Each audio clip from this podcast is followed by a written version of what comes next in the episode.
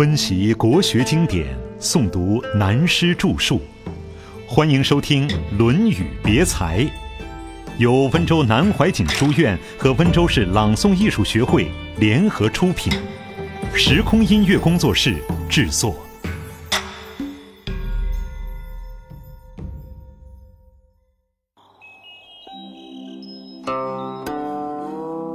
高帽压人低。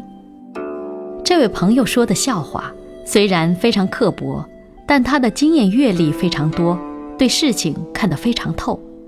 人的经验阅历多了，也容易变成尖酸刻薄。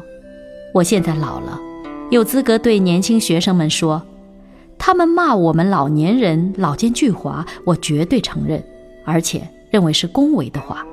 老奸不是巨猾。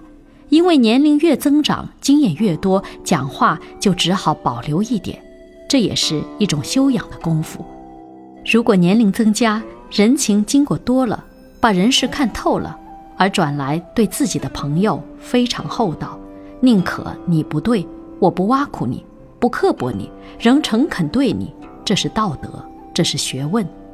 各位要注意，假使做领导人，自然有好听的话要来的。孔子说：“顺耳的话，听了难道会不高兴吗？捧两句总比骂两句听来舒服。明知道那两句捧的话是假的，可是总舒服点。”清代才子袁枚有名的故事，他二三十岁就名满天下，出来做县长。赴任之前，去向老师乾隆时的名臣尹文端辞行请训。老师问他年纪轻轻去做县长。有些什么准备？他说什么都没有，就是准备了一百顶高帽子。老师说年轻人怎么搞这一套？袁枚说社会上人人都喜欢戴，有几人像老师这样不要戴的？老师听了也觉得他说的有理。当袁枚出来，同学们问他与老师谈得如何，他说已送出了一顶。这就是孔子说的“训语之言，能无悦乎？”好听的话，谁不愿听？所以我们要注意，义之为贵。义就是演绎，要反省、研究、推敲、分析一下。悦而不义，光喜欢好听的话，自己不加反省推敲，从而不改。对于好的格言，只是欣赏，而不依格言去改自己的毛病。吾莫如之何也已矣。孔子说，对于这种人。我也实在拿他没办法了，这也是说，知识分子讲理论，告诉人家如何如何很容易，要做到就很难。如果做不到，也没有办法。孔子的学问是讲实际行义的，能够做到才是真的学问。子曰：“主忠信，无有不如己者，过则勿惮改。”这句话是重复的，前面说过。不再讲了，重心在“无有不如己者”，千万不要依古人的解释，认为交朋友一定选比自己好的，那就错了。要尊重每个人，认为所有的朋友不可能不如自己的。义气凌云，下面是讲学问之道，除了知识以外，要注重气节的培养。气节是人格的中心。子曰。三军可夺帅也，匹夫不可夺志也。这是说一个人中心思想的养成。这个问题也是我们讨论过的。佛家、儒家都主张做人要做到无我，这无我是对个人道德修养而言。处理事情则要有我，要有正确的意志思想。用现代话说，便是主义的中心思想。三军可夺帅也。古代作战。如果把对方主帅抓住了，三军失去了领导人，就整个崩溃了。对人而言，匹夫不可夺志也。任何一个人真有气节，立定了志向，怎么样也不会动摇。我们看到抗日战争，多少年来，许多朋友为国家、为主义牺牲，很多人值得钦佩的。他们可歌可泣、有气节的事太多了，像许多敌后工作人员。无论受到怎样的折磨，始终志向不屈，气节不变。就是说，个人的思想与意志是很难征服的。第二次世界大战以前，西方人对于思想文化侵略的严重还不太了解；第二次世界大战以后，每一个国家对于这一点都懂了。在战略上，先侵夺对方的意志，先把敌人的思想意志变更。在人类文化的战争史上来说，到这几十年来，他们才真正懂得运用这个道理。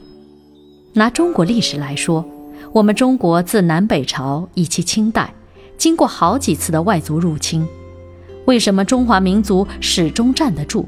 外来的民族结果都被我们的文化所同化，就因为文化力量的伟大。有个哈佛大学的教授来问我：全世界的国家亡了就亡了，永远站不起来，唯有中国经过好几次的大王国，但永远打不垮，永远。站得起来，理由在什么地方？我答复他说，关键在一个很简单的名词——统一。文化的统一，思想文字的统一。现代的欧洲和我们春秋战国的时候一样，交通不统一，经济不统一，言语也不统一。我们中国言语到现在也还没有统一过，广东话、福建话。各省各地都有它的方言，但秦汉文化统一以后，不但是整个中国，即使整个亚洲，包括日本、东南亚各国，都是中国文字。最近东南亚曾经先后想改，不用中国字，结果没有办法，改不了。越南在变，变到现在还是没有办法。马来西亚也在变，有从那里回来的学生告诉我，他们把“窗”字。变成窗，去掉中间的两点，但学生还是写窗字。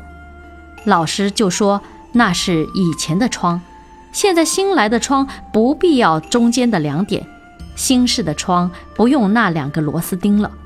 可是学生说字典上窗还是有螺丝钉。据说这一类的趣事很多，所以统一的文化非常重要。因此文化不能亡，不能挖根。我们有些国人自己去做文化挖根的工作，这是自取灭亡的事情。因此，孔子讲到个人匹夫不可夺志也的志节，表现于日常生活上的情形。子曰：“衣蔽缨袍，与衣狐合者立，而不耻者，其由也与？不志不求，何用不臧？”子路终身诵之。子曰：“是道也。”何足以臧？这是孔子描画出的子路。如果现在遇见子路这样的人，是很有味道的，有侠气，讲话直，有点像《三国演义》中的张飞，《水浒传》中的李逵，没什么心机。宋江想打一个鬼主意，就往往被李逵叫开了。孔子弟子中，子路就是这样一个可爱的人。当然，子路有学问。他并不像张飞、李逵的粗鲁，但个性豪迈、慷慨上义。孔子说他穿着破旧的袍子，与富贵中人穿了皮袍的。大陆北方冬季严寒，非穿皮袍不可，至少穿羊皮，高级的穿狐皮、貂皮、灰鼠，相当贵的站在一起。而不耻者，他没有自卑感，丝毫不觉得不如别人。这种气魄不容易养成。通常穿一件蹩脚的衣服到一个豪华的场所，心理上立即会觉得自己贬了。这就要有真正学问的气度。即使穿一件破香港衫到一个华丽的地方，和那些西装笔挺的人站在一起，内心中能真正的蛮不在乎，不觉得人家富贵自己穷，实在要有真正的修养。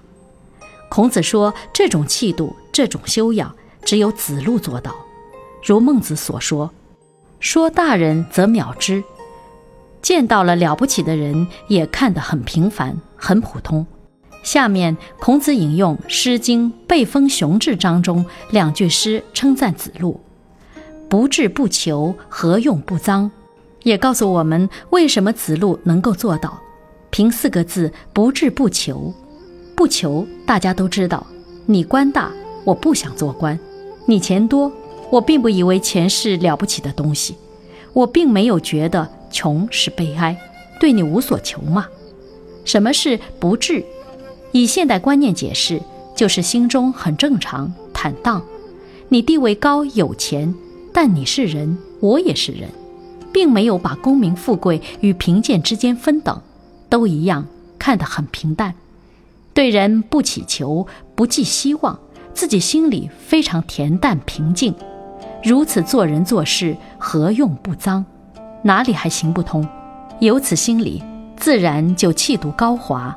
所以说，培养气质，不是衣服装饰可以培养得出来的，要在内心具有这种修养、风度、气质，自然就出来了。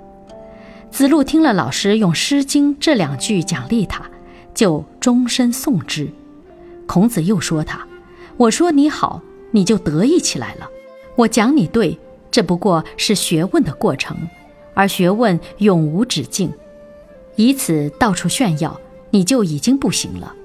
因此，孔子的结论：子曰：“岁寒，然后知松柏之后凋也。”天气冷了，所有的草木都凋零，只有松树与柏树永远是碧绿的。